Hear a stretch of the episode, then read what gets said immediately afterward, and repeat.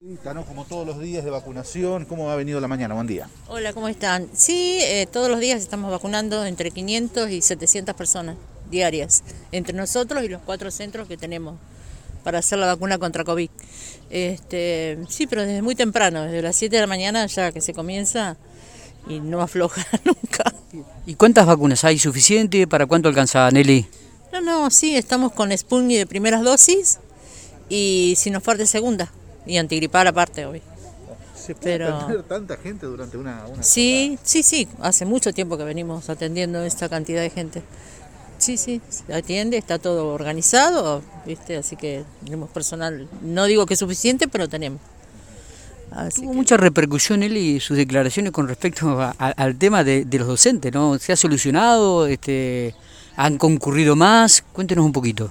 Eh, está, digamos que resuelto, porque el ministerio decidió que se empiecen a vacunar desde 35, 40 en adelante, obviamente se les generan los turnos, y sí, están concurriendo, están concurriendo ahora, sí, sí, ahora sí. ¿Por qué crees que primero no quisieron algunos, ahora sí último, últimamente? Y no sé, porque viste que la gente elige la vacuna. De última había mm, vacunas para ello que no era la vacuna Sputnik, era la vacuna AstraZeneca y bueno, o no sabemos por qué, que no sé, o porque era el día sábado primero de mayo o porque, bueno, Pero no sé. No, ya no se puede elegir. No, o sea, nadie puede elegir la vacuna. Hay que ponerse lo que lo que está. Todas son vacunas buenas. este. Es el único, es el único remedio, Nelly. Y vemos el movimiento permanente que hay en este sector, ¿no? Es continuo. ¿Cómo ha transformado el, el lugar Es- el- es, en el hospital este último año? Sí, no, no, el, el movimiento es- comienza a las 7 de la mañana y son las 3 de la tarde y sigue. Más, o sea, es todos los días, es todos los días así. Tenemos, y nosotros los turnos los generamos, y bueno, la gente concurre con sus turnos, muchos concurren a consultar.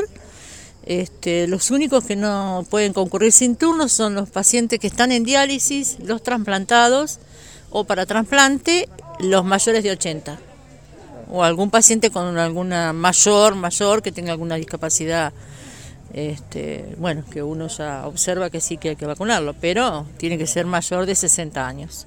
Se están generando turnos de 45 a 59 con patologías, de 60 en adelante todos, todas las personas entran y los docentes, bueno, ha bajado la edad. ¿Y el tema de la vacunación antigripal?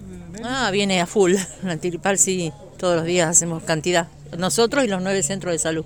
Esto se da quizás más en los centros de salud, ¿no? ¿O, o me equivoco? No, nosotros ayer hicimos casi 200, todos los días hacemos, y los centros también, pero muchísimo se hace así. Eh, el- re- recordamos un poco eh, entre lo que tiene que ver la vacuna Sputnik o la, la para COVID y para antiripal. ¿Qué diferencia de tiempo para que la gente también lo tenga en claro esto? Tienen que pasar 14 días, digamos, eh, 14 días entre vacuna y vacuna, como mínimo.